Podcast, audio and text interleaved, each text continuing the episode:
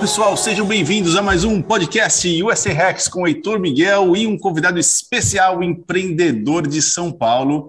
Eu falo o seguinte, hein? já é um empreendedor serial, né? Porque não é mais uma marca que ele tem, já são duas, mas ele está vindo para agregar conteúdo para o nosso público, para nossa audiência que está sedenta aqui para conhecer o Fernando, conhecer o caminho das marcas dele e quem sabe até ter aquele insight dos hacks que a gente fala aqui, né, dos segredos, dos conselhos, dos advices que as pessoas deixam, para que você que empreende também, que está começando, que quer empreender, consiga já assimilar conhecimento, assimilar esses hacks e quem sabe até encurtar o caminho do seu empreendedorismo. Seja bem-vindo, Fernando Nazaré.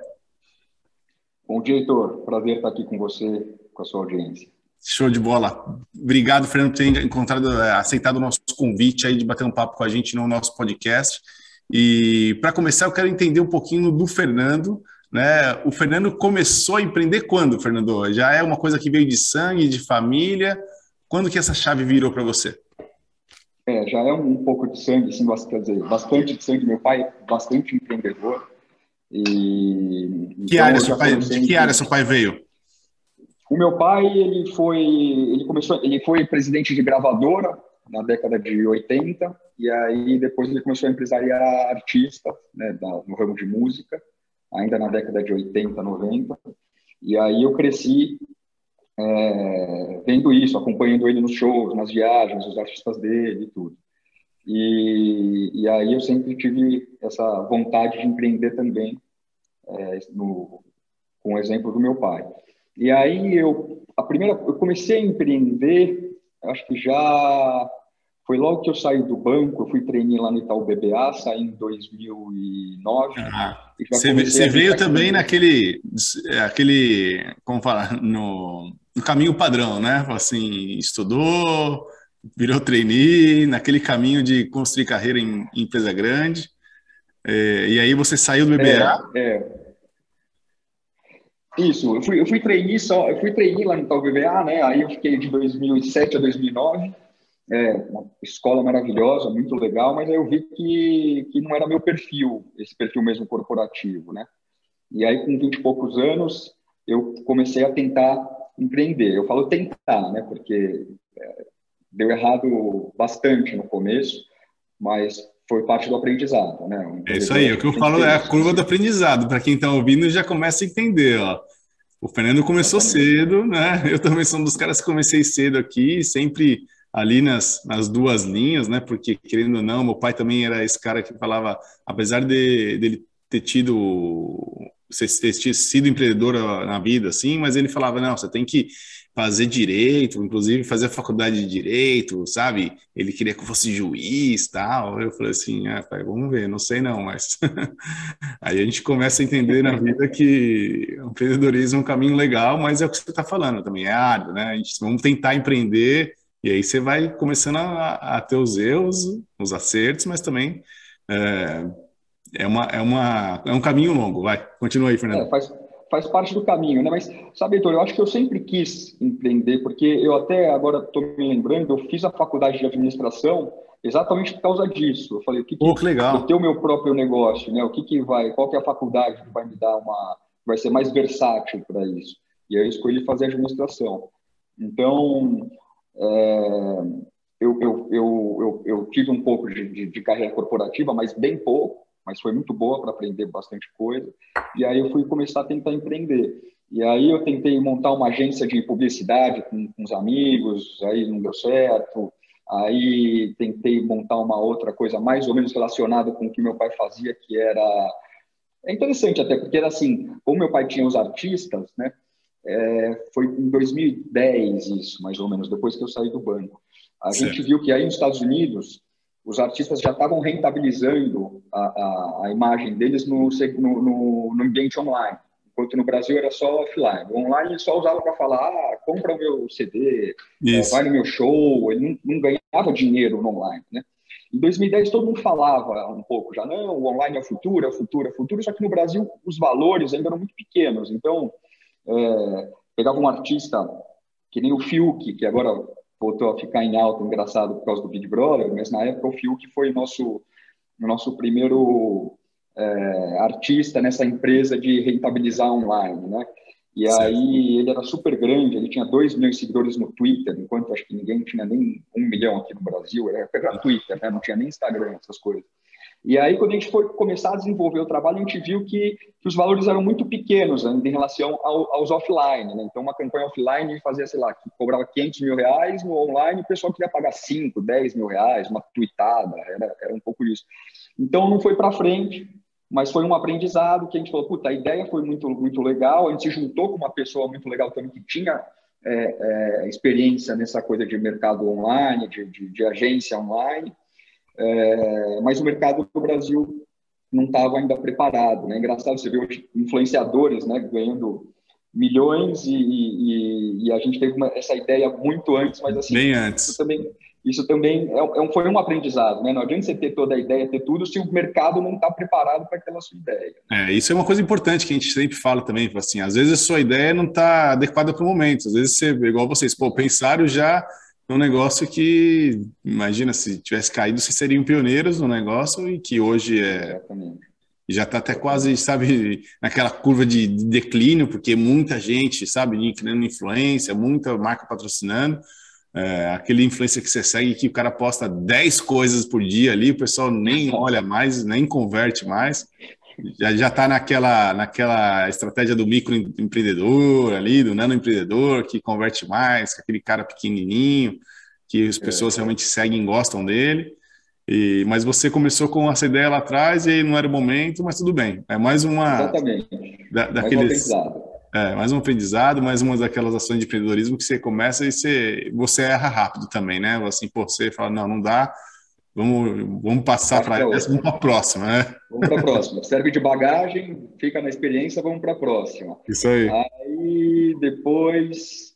É Aí depois, acho que eu, o meu irmão estava montando um restaurante, eu meio que ajudei ele, ele estava naquela fase de puta, não sei o que eu quero fazer da minha vida, meus amigos na carreira corporativa já estão começando a ganhar um dinheiro legal, começam a poder morar sozinhos, e você ainda naquela, né, naquela, é, naquele conflito interno, falando, putz, mas eu não tenho perfil corporativo, é, enfim. E aí, numa, aí, isso foi 2010, né, aí lá por 2000 e 2014, uh, eh, eu, eu montei uma, uma marca de pipoca gourmet. E a pipoca de gourmet, eu tinha uma sociedade, aí também a sociedade não deu muito certo, eu saí, só que aí, aí veio a oportunidade. Eu já tinha errado bastante antes, eu estava começando a ficar um pouquinho mais esperto nessa, nessa, nessa, os erros cometidos, né, José? Eu já, já tenho vários erros aqui, agora agora estou acertando mais as decisões, né? Exatamente, já, já fica mais assertivo. E aí surgiu a oportunidade de fazer a marca própria de pipocas também de um supermercado aqui de São Paulo, certo. o São Marché. O São Marché, renomado São Marché, adorava fazer compra lá. Exatamente, São Marché, tem ótimo supermercado daqui, muito legal. São, são é, é, bons clientes nossos até hoje. E aí surgiu essa oportunidade, eu tinha um, um, um maquinário já, não tinha um lugar para ficar. Aí tive um amigo meu que me, me, estendeu a mão e falou: vem aqui, monta dentro da minha fábrica, ele já tinha uma indústria de alimentos, me cedeu um espaço lá, não cobrou luz, não cobrou aluguel, não cobrou água, não cobrou nada. Falou: monta aí, faz, faz sua vida aí. Então, isso é outra, outra coisa também, né? Aparecem é, anjos no caminho aí para ajudar a gente, né? E aí montei, comecei a fazer a marca própria do Marché, começou a ir super bem, só que aí veio a crise de 2015 e, e aí começou, enfim, o negócio não ia muito bem, é, você vê que você fica é, totalmente dependente de um cliente só, então eu falei, putz, não dá. Não ó, dá isso, aí, é isso aí é um negócio que a gente pode é, levantar como primeiro requisito seu aí, ó. Quando você tem ali, está vendendo, ou tem um. Você, você é uma empresa, né? Se você tem a concentração muito forte né, do seu faturamento num cliente só, praticamente você está dependente do cara. Se o cara dá uma engasgada, se o cara não te paga, se o cara cancela o seu contrato, cara, você olha para o lado e fala, pô, ferrou, não tem mais nada. É mais ou menos Exatamente. isso que aconteceu mesmo? Você tem que foi, foi, foi bem isso que aconteceu. Você tem que pulverizar, né, o seu o seu risco, a sua dependência. Aí eu falei, putz, eu vou ter que fazer minha marca, então. Essa história de terceirizar, né, ficar na mão de um ou de poucos, não vai dar certo. Só que aquela coisa de mercado gourmet já estava passando um pouco, né, aqui no Brasil. Aí, de novo, eu vi nos Estados Unidos, o que está acontecendo nos Estados Unidos? Isso é uma coisa legal, eu acho, até que eu levo até hoje para mim, que os Estados Unidos, para mim, é, é, é, o, é, o, é o, um ambiente muito de inovação, né? Um, um, então, ainda mais pela nossa cultura aqui, que é mais é, ocidental, tudo, quase tudo começa nos Estados Unidos e aí vai para os outros países. Então, assim, se espelha nos Estados Unidos, vê o que está acontecendo lá e tenta trazer para o Brasil. É claro que você vai ter que dar uma adaptada, porque tem questão de legislação, às vezes pode pois aí, não pode aqui, vice-versa. Tem questão de fornecimento, matéria-prima, às vezes você não tem a matéria-prima, você não acha aqui o que vocês têm aí nos Estados Unidos, mas enfim. A, mas, mas a ideia... Opa, só é, para a gente destacar mais um requisito seu também, Fernando. É isso aí, ó. Eu adoro isso, na verdade, cara. Eu fiz isso quando a gente estava, quando estava gerindo o escritório de direito do meu pai, na época lá, começando, eu falei, cara, em vez de eu ficar buscando quem está na frente aqui em São Paulo, no Brasil, eu quero ver o que acontece lá fora. Só que aí foi, na verdade, foi quando eu comecei a me encantar com os Estados Unidos, assim, né? Falei assim, nossa, cara, mas os caras têm mega law firms, assim, escritório de advocacia com mais de mil advogados associados. Eu falo, nossa, mas isso nem existia no Brasil ainda. Não era um, eram vários, né? E aquela questão da, da adaptação que você falou, assim, se espelha lá, vai buscar conhecimento, vai buscar o que está acontecendo, está na frente, porque é o maior capitalismo do mundo, os caras realmente têm que inovar, porque a competição é forte. Então, não é que os caras são melhores, entendeu? É que os caras têm que se mexer. Então, quando o cara precisa se mexer ali, é aquela lei de Darwin, né? Ou você evolui ou você morre. Concorda, não, Fernando? Claro, claro. Porque é um mercado muito mais evoluído, né? Muito mais desenvolvido. Então, é, provavelmente vai acontecer aí antes de acontecer nos outros lugares. Os outros lugares se espelham aí, né? O mercado. E aí é, eu vi que nos Estados Unidos já estava começando essa história bem forte de, do mercado saudável, né? É, sempre existiu isso, na verdade, nos Estados Unidos. Eu lembro desde a minha tia que morava em Los Angeles, desde o comecinho de, de 2000 ela já falava, mas enfim, eu vi que, que essa parte de snacks saudáveis, eu falei, pô, isso é o futuro que vai chegar no Brasil. O negócio do gourmet já está caindo, não é mais... Né, você não coloca uma embalagem cheia de, de coisa e vende mais caro, o pessoal já está começando a ter um pouco mais de, de critério para comprar as coisas, né?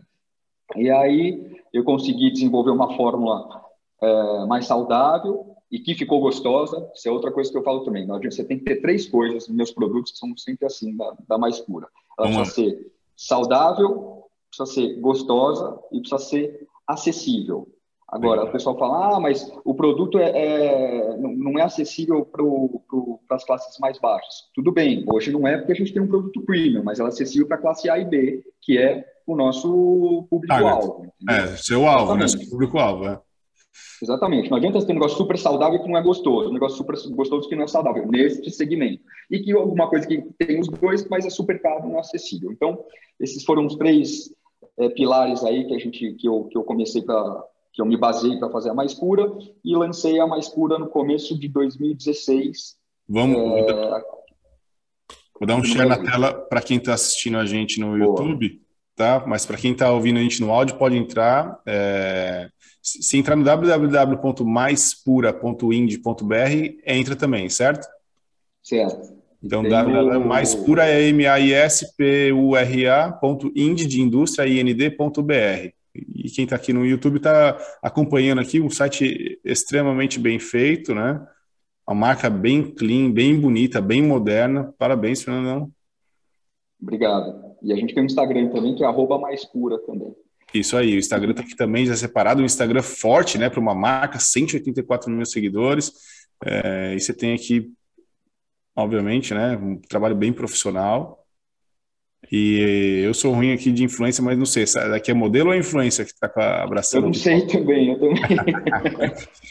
ah, mas é que eu a gente tem aqui, é, marketing de influência, um... porque hoje Fernando, nesse mercado, cara, eu acho que é um mercado, assim, é o que você falou, né? Você buscou um mercado diferencial, um nicho, né? É, o pessoal quer comer pipoca, mas o cara vai olhar ali a gordura, a manteiga, o sal, o pessoal olha tudo, né? Como que é você à frente aí das decisões do Mais Pura com relação a isso, né? Essa, essa você achou uma receita aí que uma fórmula, né, para agregar tudo isso. Como você lida isso com esse público fit? É o seu público final mesmo ou você tem de tudo? Então, você, você tem que ser fiel ao seu, ao seu público, né? Você tem que entender qual que é o seu público e ser fiel. Não adianta você querer atirar para todos os lados, que aí você não vai ser nada. Então, isso foi uma coisa que eu aprendi também é, com a Mais Pura. Então, a gente começou com um produto gostoso é, e com um apelo mais saudável. Então, não quer dizer que a coisa assim, tipo, a gente tem açúcar na fórmula, a gente é, estoura a pipoca com óleo, mas assim, a gente tem o milho não transgênico, a gente não usa aroma, a gente não usa conservante artificial, a gente não usa, é, enfim, antiumectantes, enfim, né, coisas artificiais a gente não usa. Então, a gente conseguiu fazer um produto é, gostoso, que as pessoas é, que entregam uma indulgência, mas que seja uma opção mais saudável do que as outras que tem no mercado. E, e aí, é, com isso... Ou seja, é, é, um produto balanceado, posso chamar de balanceado? Exatamente, ele é, ele é balanceado, é uma opção mais saudável nessa categoria, entendeu? Mas não é uma pipoca que você pega e estoura o, o milho no micro-ondas sem óleo nenhum, com água, tudo bem, vai ser uma coisa é, mais saudável. Sem, mas, sal, né? Mas também você não está é, comendo pipoca, você está comendo isopor. Vai te dar algum prazer ou vai encher o seu estômago para você é. dormir sem fome, entendeu? Então, é, é isso, você tem que saber o seu público procura para quê? Para te dar aquele pequeno prazer do dia. Enfim. E, e aí, você nunca vai conseguir agradar todo mundo, né? Então sempre vai ter gente que vai falar: ah, mas a sua pipoca tem açúcar, não tinha que ter açúcar, ah, mas tem muito tempero, outro fala que tem pouco tempero, e aí, e aí você, tem que falar, beleza, tipo. Mas é legal, eu acho que nessa parte, assim, ó, é aquela questão de que o pessoal fala muito nos Estados Unidos, né? Tipo, para você ouvir o seu consumidor, né? Pô, se tiver muita gente falando que está sem açúcar, beleza, cria um produto sem açúcar Exatamente. pro cara, né? Você já criou Exatamente. umas mudas de produto, entendeu? Ah, tá, eu preciso de mais tempero, beleza. Vamos, tem muita gente pedindo, vamos criar um produto mais tempero. Isso vai testando, né? Não tem jeito. Exatamente. Então, é isso que você falou tudo. Se você, em um curto espaço de tempo, recebe muita demanda num, num determinado caminho, pô, talvez esse seja um caminho. Aí você faz um teste. Eu fiz um teste também de, um, de, uma pipoca que era só açúcar mascavo, que as pessoas reclamavam antes dos, açúcar mais, dos açúcares mais refinados, né? Certo. A gente não chega a ter o açúcar refinado final, mas tem as etapas, né? Que é o mascavo, o demerara, o cristal, depois chega o refinado. Mas aí a gente usava o açúcar cristal. E aí o pessoal reclamava, eu coloquei uma só de mascavo. E quando eu fui ver, a de mascavo vende muito menos do que a outra, entendeu? Então foi mais um aprendizado. Enfim, você deixa aquilo lá para aquele público que, que quer, que, que tem, enfim, alguma, alguma demanda específica, mas continua com os outros. E aí é aquela, aquela tal da cauda longa, né? Você tem que 20% dos seus produtos vão te dar 80% da sua receita e é, 80% dos seus produtos vão dar é fantástica, né? Eu levo bastante para a vida.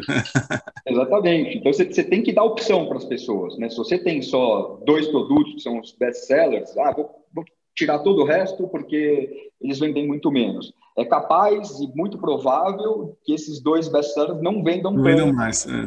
do que ter aqueles outros. Então, é bom você ter isso para dar opção para as pessoas, mas também é, segue o seu caminho confiante naquilo que, que você é, tinha desde o começo que está dando certo. Né? A mais pura, Fernando, você começou em 2016, foi isso? Foi 2016 que eu lancei. Certo, ou seja, você tem aí cinco anos mais ou menos de, de marca, né? De, de marca própria. Exatamente, de, da marca. E aí, só para seguir na mais pura, Heitor, é, a gente hoje é uma das love brands, que eu digo, é, mais respeitadas nesse mercado de saudáveis. O que, que é uma love brand? É, que, aí eu falo para o pessoal, mas o que, que é uma love brand? Love brand é, é um, é um produto que a pessoa organicamente gosta de postar que está consumindo. Então a gente vê muito isso no. no, no ah, que legal! Então explica aí. Love brand é de uh, como se fosse uma tradução da marca do, do, amor, assim mesmo, é isso? Uma marca amada pelas pessoas, naturalmente, amada. entendeu? Então, certo. com isso, a gente conseguiu, a gente, de forma orgânica, conseguiu que os, os maiores artistas, influenciadores do Brasil é, postassem nossa pipoca.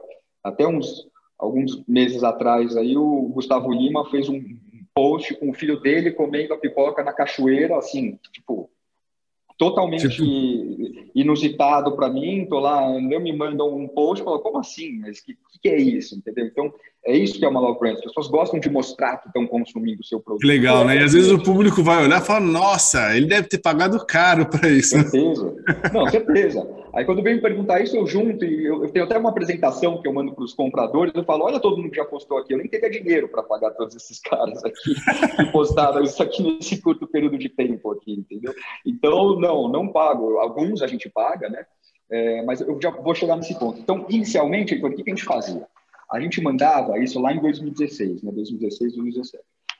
Eu mandava os produtos para a casa dos influenciadores, só que eu mandava muito. Eu, eu, eu, tive uma estratégia inicial que era o seguinte: eu via que as marcas de alimentos e tais mandavam e tal mandava sempre um, um media kit. Então tinha uma caixinha bonitinha com um produtinho de cada, uma cartinha legal, um lacinho e tal. E aí eu falei, quer saber, eu vou fazer um pouco diferente. Eu vou mandar uma caixa gigante para casa do cara, com um monte de produto, que o cara não vai ter o que fazer com aquilo. Ou ele dá para os amigos dele, ou ele não vai consumir, conseguir consumir aquilo em um mês. Eu fazia isso.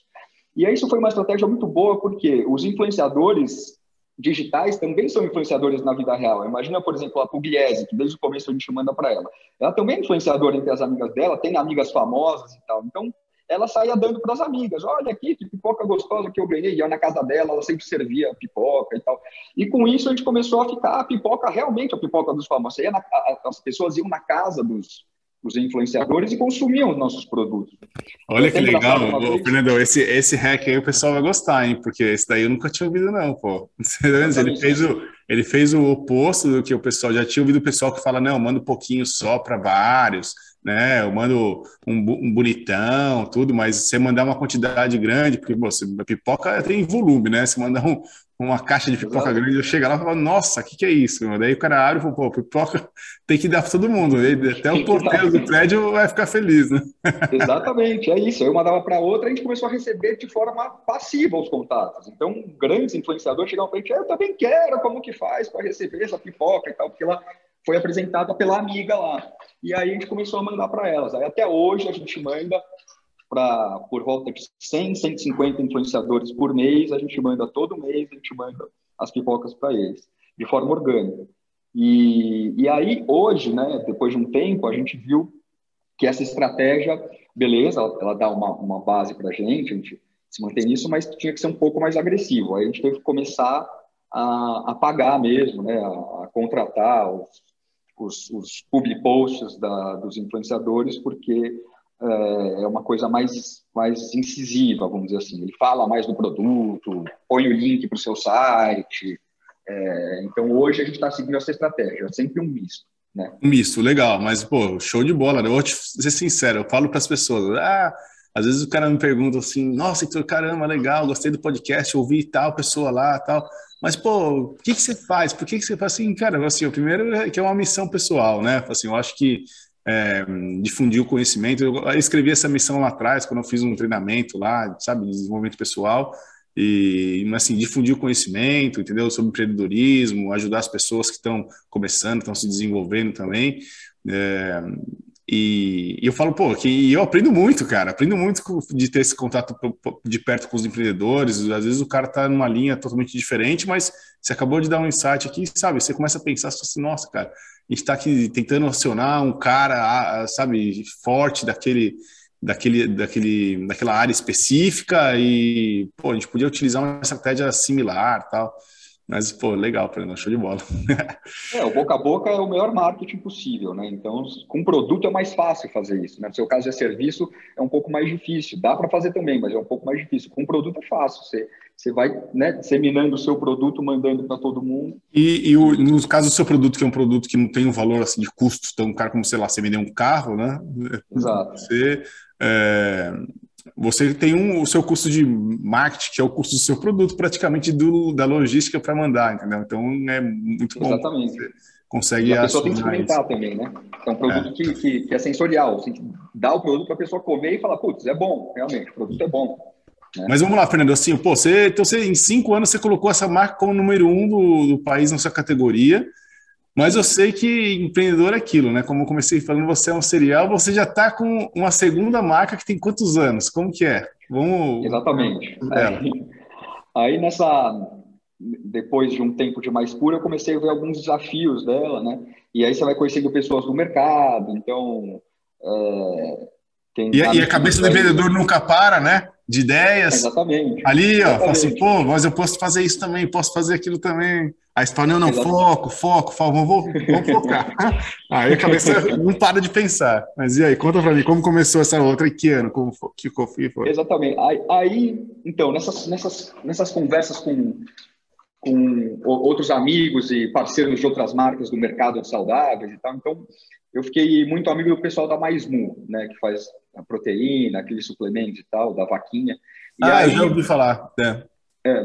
Pô, eles estão grandes também, hein? Vamos convidar então, no podcast. Ó, a Cláudia que está ouvindo aí, que é a, a, nossa partner aqui do podcast, já vai chamar eles lá. Fala com eles que eles são muito legais. Eles vão com certeza, é, dar muitos ensinamentos aí para seus seguidores. Mas aí eu, eu fiquei, criei uma amizade com eles e, e, e, a gente conversando, eu vi algumas características do produto deles, né? Tipo, mais valor agregado. Então, com isso, o ticket médio é maior, o custo de frete é menor, o shelf life, né? O que a, que a validade do produto é bem maior. Então, são facilidades que a gente no mercado de, de alimentos é, é, é, são, são, algumas dificuldades que a gente encontra no mercado de alimentos que, no caso deles, é um pouco mais fáceis do que o meu. Você sempre compara o seu com o dele, você vai conversando, né? Certo. E aí, eu fui para uma feira em 2018, eu fui para a Expo West, que é um, não sei se é a maior, mas é das mais respeitadas feiras de, de produtos saudáveis do mundo, que é em Anaheim, do lado de Los Angeles, né? E eu fui com os meninos da Mais Mu, inclusive, eles me convidaram, a gente foi. E aí eu comecei né, com aquilo na cabeça, pô, será que eu lanço um próximo produto? Será que não sei o quê, pensando e tal. E aí eu vi lá que o mercado de shots prontos no, no, nos Estados Unidos estava em, em, franca ascensão, assim. E, e eu adoro shot, shot forte, assim, né? Eu sempre, enfim, tenho dor de garganta, essas coisas, tomo gengibre. Tomo explica isso. explica para quem não sabe o que é um shot, vai, como você definiria isso?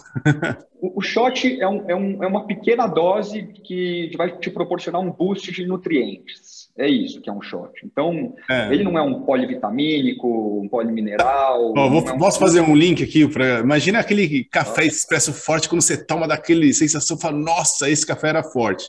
Só que em vez de ser um café, o shot pode ser um shot de gengibre, certo? Eu não sei se você tem até esse sabor, mas estou falando pela experiência aqui nos Estados Unidos. Sim, não, é bem, é bem isso aí. A gente tem é, gengibre na maioria dos nossos produtos hoje, mas é bem isso aí. é aquele shot que você dá um. É shot, né? Porque você vira de uma vez, é um tiro, né? E, e ele vai te proporcionar esse boost de ingredientes. E aí, é uma coisa legal, assim, o shot não é para ser é, gostosinho, saudável, é, é, é, gostosinho, agradável, enfim, ele é para ser uma coisa saudável que vai te proporcionar é, esses nutrientes de forma rápida, né?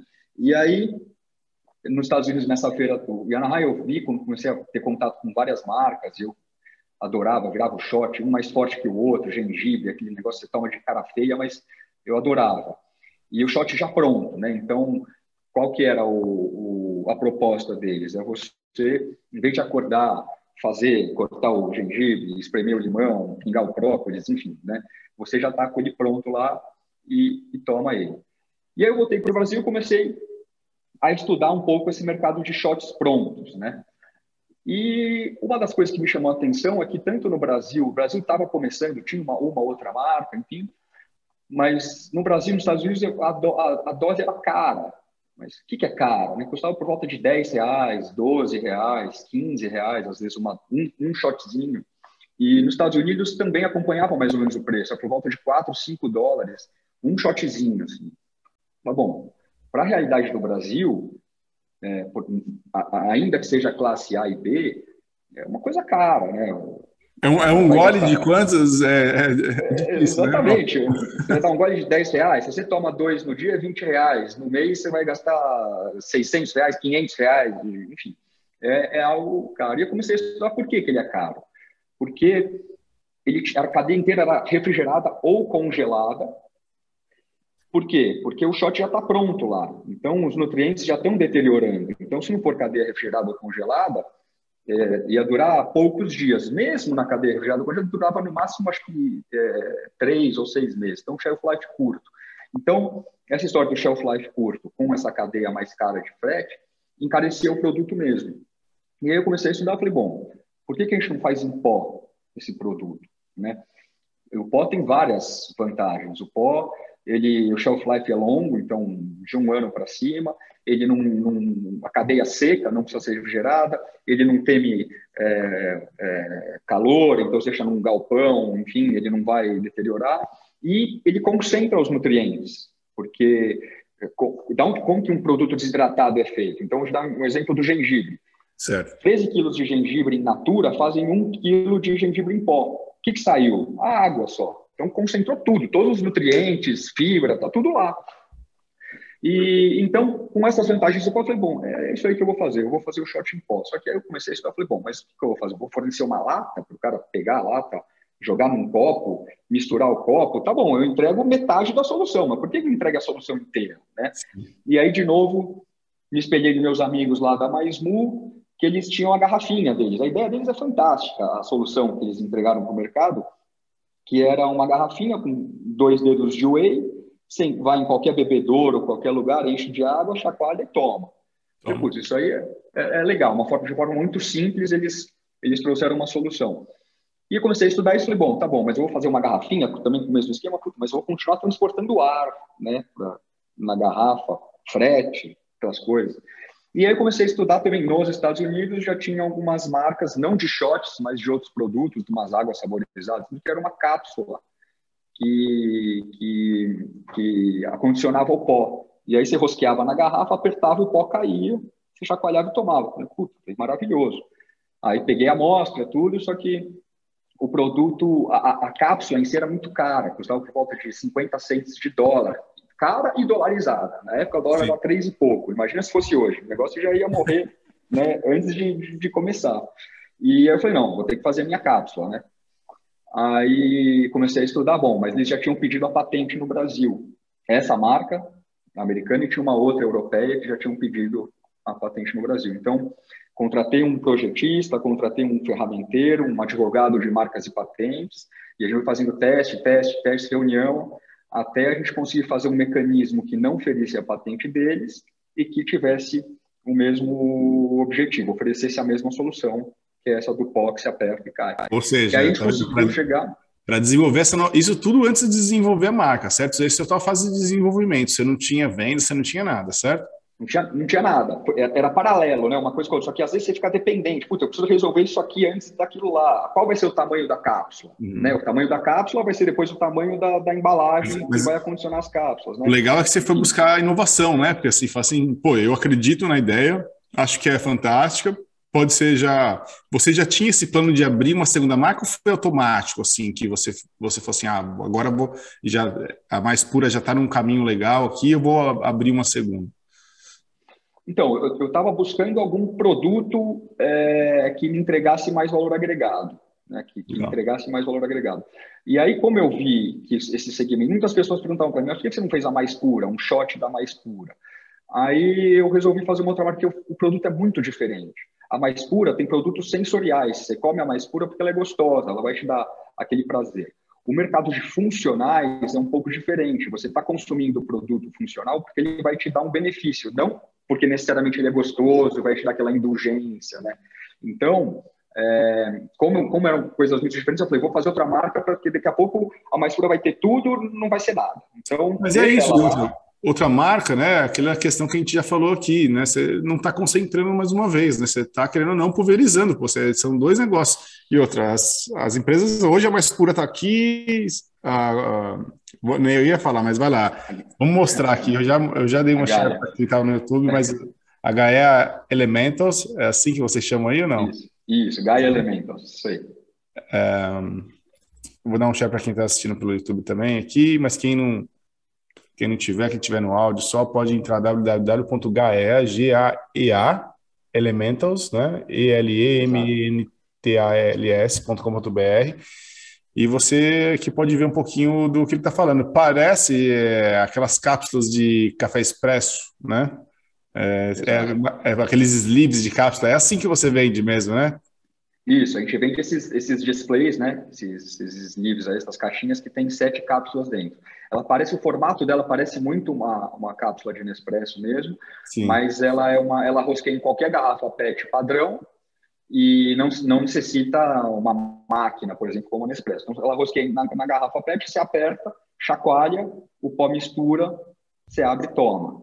E, e, e aí, Heitor, só para complementar, e a gente fez essa conseguiu desenvolver esse, esse, esse projeto da cápsula que não ferisse as patentes já pedidas no Brasil, e aí a gente conseguiu patentear é, essa cápsula aí, esse produto é patente nosso. Legal. E aí a gente lançou Parabéns. ela em setembro, obrigado. E aí foi, foi foram dois anos e meio de, de projeto até desenvolvimento, até a gente lançar a marca no mercado. Como eu disse, outra marca, outra empresa. Eu tenho investidores nessa, nessa marca. Ah, que legal, olha lá. Isso, isso é um é. ponto interessante que eu gosto de comentar também. Nessa segunda outra, você fez uma rodada na, numa fase inicial, assim, para trazer investidores, para trazer capital? Isso, trouxe, isso. Hoje eu, eu trouxe investidores, são amigos, então são investidores anjo, né, que são do mercado financeiro, então não são do mercado. Isso foi até um, um, uma condição que eu coloquei lá, lá quando eu falei com eles, eu falei, ó, quero gente que não seja do mercado, não, não não quero gente aqui, neste primeiro momento, né, é, me ajudando na gestão. Então, ela vem o perfil deles, então, não, entendemos, é isso que a gente quer, você toca. Eu já tinha a Mais Pura como case, né, então quem é o Fernando? Ah, já fiz a Mais Pura, olha aqui, a marca e tal, hoje somos líderes do mercado e tal. Então, isso ajudou muito, a gente, a, me ajudou muito a conseguir é, captar esse investimento inicial com esses, com esses investidores anjos. E aí, é, então, é isso, são empresas separadas, a mais pura eu sou 100% dono dela, dessa outra eu tenho um pouquinho pulverizado aí. Com... Você começou quando? Que ano? H, então, a gente lançou H em setembro do ano passado. Então, ela vai fazer um ano em setembro desse ano. Ou seja, não tem nenhum ano ainda, já está voando. Um ano. É, Parabéns, é, show de bola. É um bebê. E, e, ela demanda bastante atenção, né? Porque está começando, no, no comecinho você tem que até estudar, entender o seu, o seu cliente, o que, eles querem, o que eles não querem, quem experimentou, o que, que achou do produto, é, sugestões de, de, de, melhorias, que sempre tem melhoria para fazer. E assim, é um mercado assim, a mais pura é aquele mercado mais tradicional. Eu vendo o grosso da, do meu faturamento é B2B, tenho só um resquício bem pouca, um percentual bem pequeno de, de B2C, né, que a gente vende no nosso site. É aquele mercado tradicional, vende para as lojas ou vende para supermercado, eles colocam na gôndola, faz ações de trade e tal, e vende lá, ok.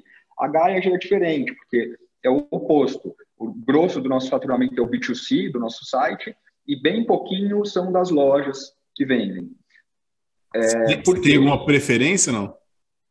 Então, Preferência eu não tenho, mas eu estou achando muito legal essa história do B2C, que é uma novidade para mim. Então, estou entendendo esse mercado, então, a gente fica analisando dados, né? o CAC, que é o custo de aquisição do cliente, é, a retenção, o, o, que é muito importante no e-commerce, né? Assim... Exa exatamente, esses dados é muito legal, você está muito mais perto né, do cliente. A mais pura, você está um pouco longe ali. Explica, o, Fernando, explica a relação do custo de aquisição do cliente para a galera e a importância dele de, da retenção também.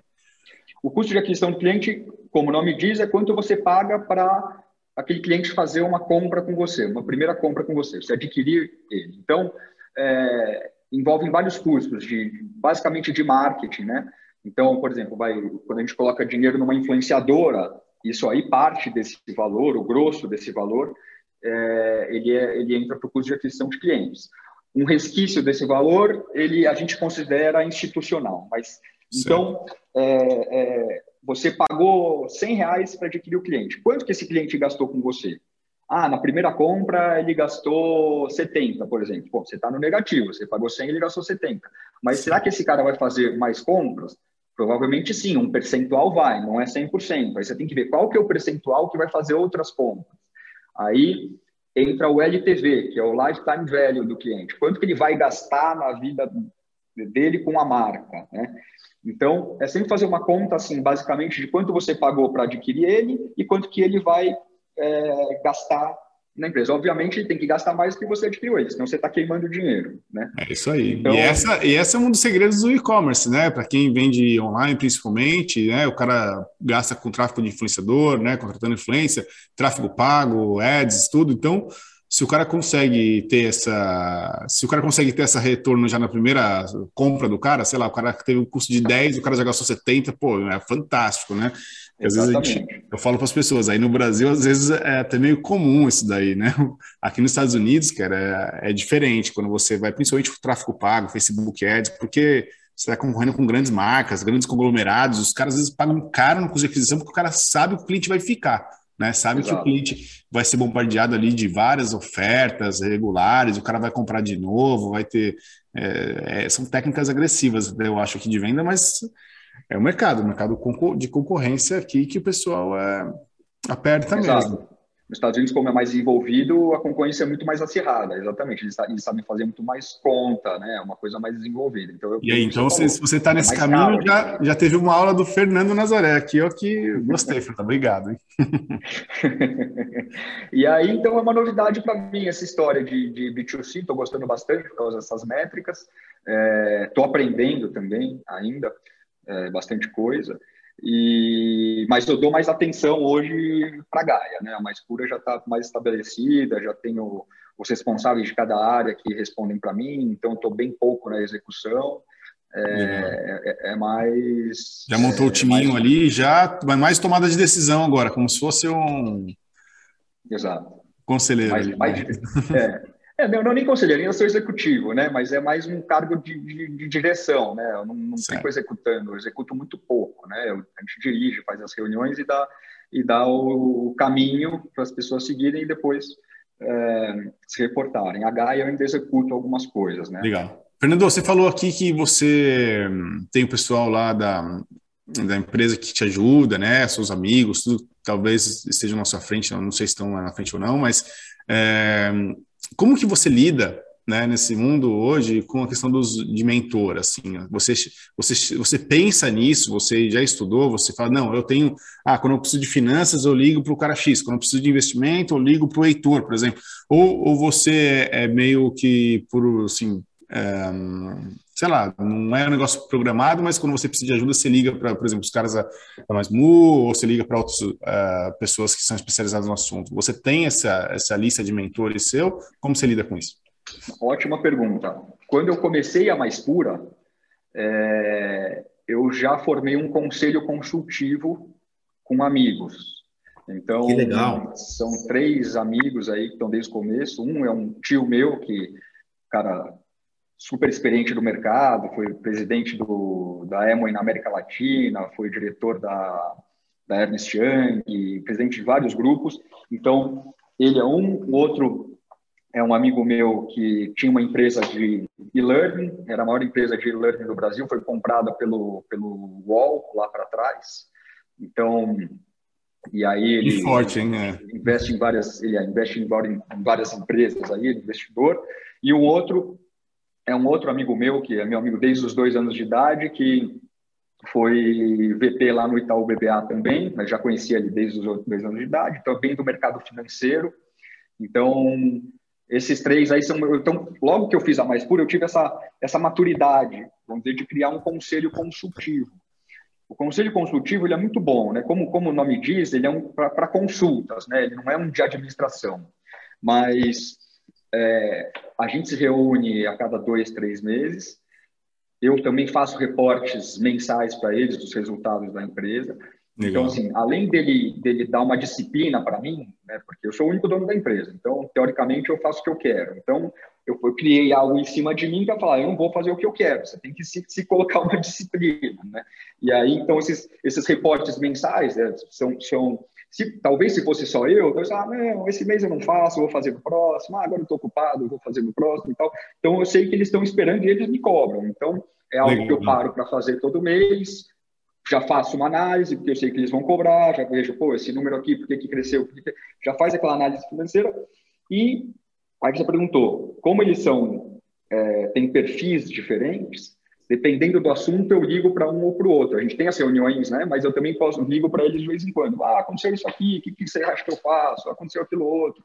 Então, isso é muito bom. Além do que, que é uma parte muito boa, é assim, você vai numa negociação, isso acho que é uma dica boa. É bom você ter um conselho, porque eu, como sou o único dono da empresa, o único diretor da empresa, às vezes eu vou numa negociação com um cliente muito grande, e eles falam para mim, não, você tem que fazer isso, isso, aquilo. Se fosse só eu, fica aquela coisa meio pessoal. Você fala, não, cara, pô, mas ah, já fica um clima meio ruim. Eu falo, putz, eu não posso, meu conselho não me permite, sabe? Dá aquela amaciada que aí a pessoa, sabe, é mais fácil de negociar se você tem uma instância superior que você é, joga para ela, entendeu? Fica tudo na sua pessoa.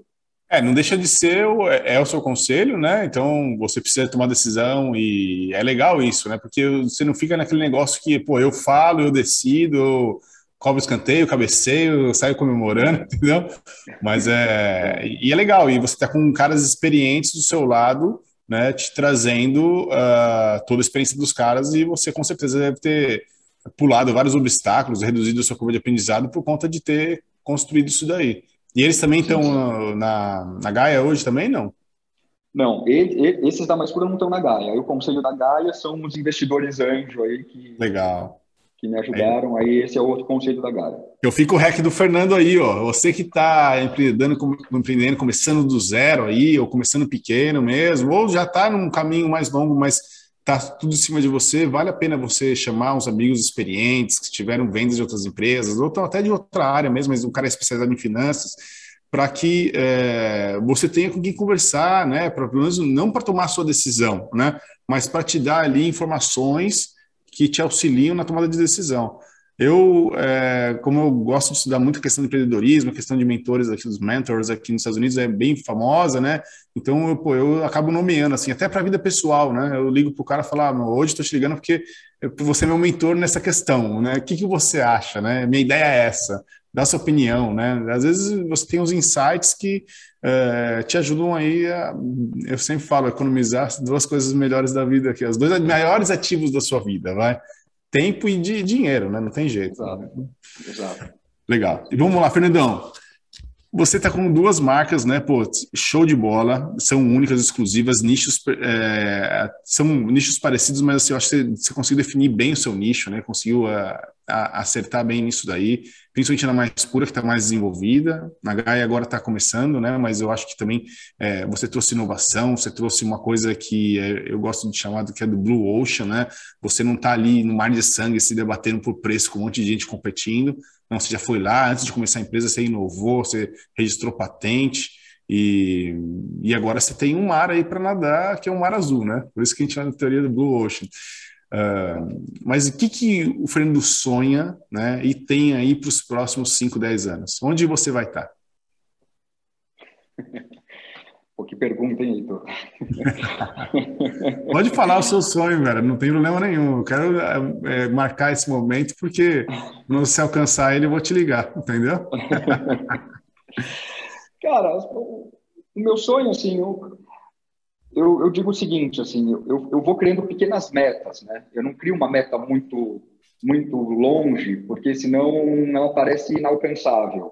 Então, é, por exemplo, quando eu criei a Mais Pura, eu tinha, eu lembro, eu lembro exatamente esse número. Eu tinha um número na minha cabeça que eu queria faturar 200 mil reais por mês, Legal. porque eu tinha feito as contas lá, como a gente tinha custo baixo, eu ia conseguir tirar um, um saláriozinho lá para mim de 10 mil reais, ia viver bem lá.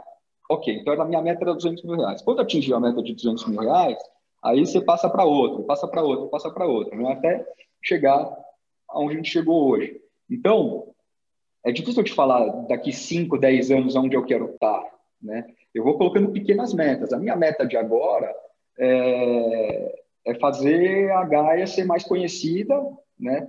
É, ter mais porte. A gente hoje é pioneiro, mas com certeza absoluta, em algum tempo vão chegar outras empresas é, com essa tecnologia também. A, a patente ela um, é uma coisa que cria uma dificuldade, mas não é algo absoluto. Né? Então, como a gente desenvolveu uma, uma tampa que não ferisse as outras patentes, outras empresas podem desenvolver outras tampas que também não feriam as patentes. Então, é, Daqui a pouco vai chegar, vão chegar mais empresas desse, desse segmento, ou com essa tecnologia para outros segmentos.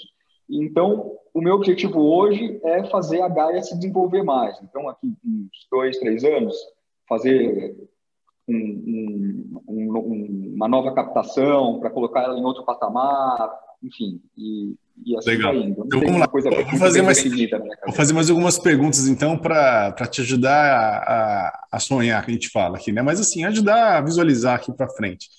É, já pensou alguma vez, né? É, eu considerou em comprar pequenos concorrentes e, e expandir dessa forma? Já considerei, mas hoje os, os, pequenos concorrentes assim são talvez muito pequenos, né? Porque a gente é uma empresa na mais pura, a gente é uma empresa média, né? A H ainda é uma empresa pequena. Eu comprar pequenos concorrentes, não sei qual que vai ser a relevância para o meu pro meu segmento. Eu que sou um pequeno concorrente para os grandes, né? Então, os grandes que vira e mexe batem na minha porta e tentam então, me comprar, vamos dizer. Essa, tentam... essa é a segunda pergunta. Já pensou numa é. saída multimilionária, assim? É um, seria um objetivo? Obviamente que o empreendedor está aí e você mesmo, na segunda empresa, já captou investimentos na primeira rodada, né? E conforme mais você cresce, mais você chama atenção do mercado e grandes players, né? Vão olhar e falar, pô, preciso ter esse cara no meu no meu umbrella, né, no meu guarda-chuva, embaixo daqui da minha hold. Então, vai receber ofertas de compra que podem ser parciais, né? Para quem está nos ouvindo aqui, sabe? Você pode vender sua empresa, vender 100% e sair fora, ficar ali, participar do conselho de vez em quando, ou você pode vender um, continuar tocando ela e vender uma participação menor, né? E um cara injeta capital forte para levar sua empresa para um próximo nível, né? Mas é, você, tem alguma meta dessa, assim, ou se você já pensou em vender para um grupo muito maior e, e fazer uma saída? Nem for para Já tive algumas conversas, né, alguns grupos maiores. Eu acho que agora não é o momento, mas eu acho que, que, que, que alguma hora vai, vai acontecer. Eu acho que é meio quase que inevitável, vai, é um caminho natural, né, chegar lá. E, e a, a, última da questão do sonho grande para o futuro, assim, já pensou em, ou já sonhou, sei lá, já cogitou pelo menos em, em crescer a, a tão ponto de, de pensar no IPO, uma oferta pública de ações? Já, já pensei, mas aí são muitos, muitos degraus para cima, né? Primeiro, é, no, no, caso da, da mais pura, talvez ou uma saída completa, como você falou, né, de vender 100%, ficar lá um tempo até passar o bastão e sair, ou é, vender uma, uma parcela dela e fazer ela atingir mais dois, três estágios até chegar num IPO, né? Eu, honestamente, Heitor, eu sou mais da, da, da gosto mais da primeira ideia, de, de vender 100% e partir para outra, né? Como você disse, eu sou, eu tenho um perfil de ser um empreendedor serial. Eu não tenho muito esse perfil de, de muito corporativista, de uma grande empresa ficar lá liderando, enfim, eu sou um pouco, eu sou um pouco mão na massa ainda, sabe? Isso é uma coisa que, que eu percebo que às vezes é até algo que eu preciso melhorar em mim, porque como eu sou muito mão na massa, às vezes eu, eu delego menos do que eu deveria delegar, né? E isso, para mim, é um impeditivo de crescimento, né? Porque uma hora você não tem mais braço, né? Não tem mais, é, mais energia, hora... mais cabeça.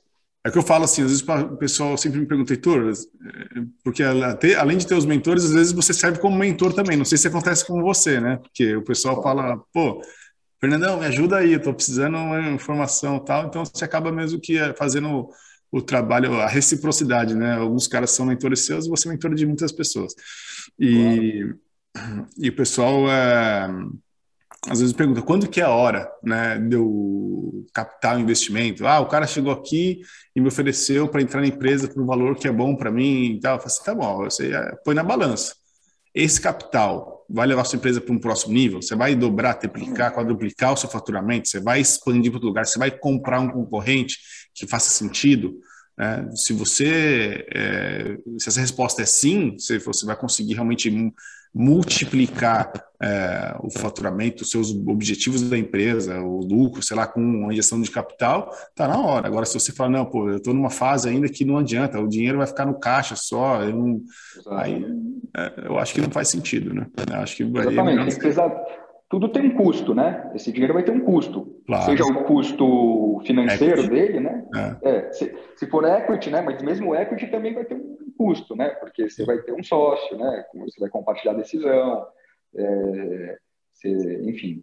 É, você vai vender um pedaço do seu equity, sua participação societária, né? No valor Exato. de hoje, que amanhã, Exatamente. com certeza, se a sua empresa continuar crescendo, ele vai ser mais caro. Então, é... Exatamente. Ou a dívida, pensa na dívida também. Quanto é, na dívida, também. O que é mais caro, a dívida ou o equity, né? Aí você é. pensa, enfim, tem que ponderar isso sempre, mas é o que você falou. Você vai colocar dinheiro para dentro é para fazer alguma coisa, né? Pensando na dívida é mais fácil.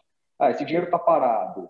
Ah, eu faço o que com esse dinheiro? Ah, ele está me rendendo meio por cento ao mês, ele está parado. Por que, que eu vou pegar uma dívida que eu vou pagar 1% ao mês? Né? Usa esse outro que te rende meio por cento. É mais fácil de pensar assim. No equity também é meio é, é, é essa mesma linha de raciocínio, só que é mais difícil de visualizar. O que, que eu vou fazer com esse dinheiro? Né? Vale a pena abrir mão de uma parcela? Só se for para levar para alguma coisa maior e o bolo, por mais que você tenha uma, uma um, um pedaço menor do bolo, o bolo é muito maior, vai valer mais. Perfeito.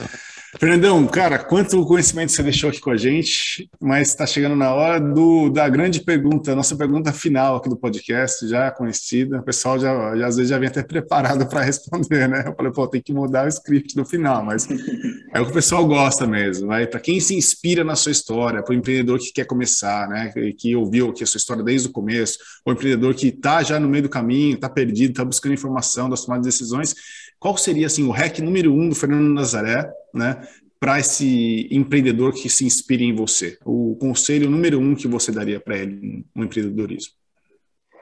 Meu conselho número um é o seguinte: é, as pessoas dão muito valor para as ideias, né? Então, várias vezes as pessoas falam para mim: ah, eu não, eu não, tive uma ideia, como você teve essa ideia? Ou me dá uma dica de ideia para fazer um novo negócio a ideia, para mim, é, é, muito pouco, ela, ela, tem um peso muito pequeno. O que importa é a execução.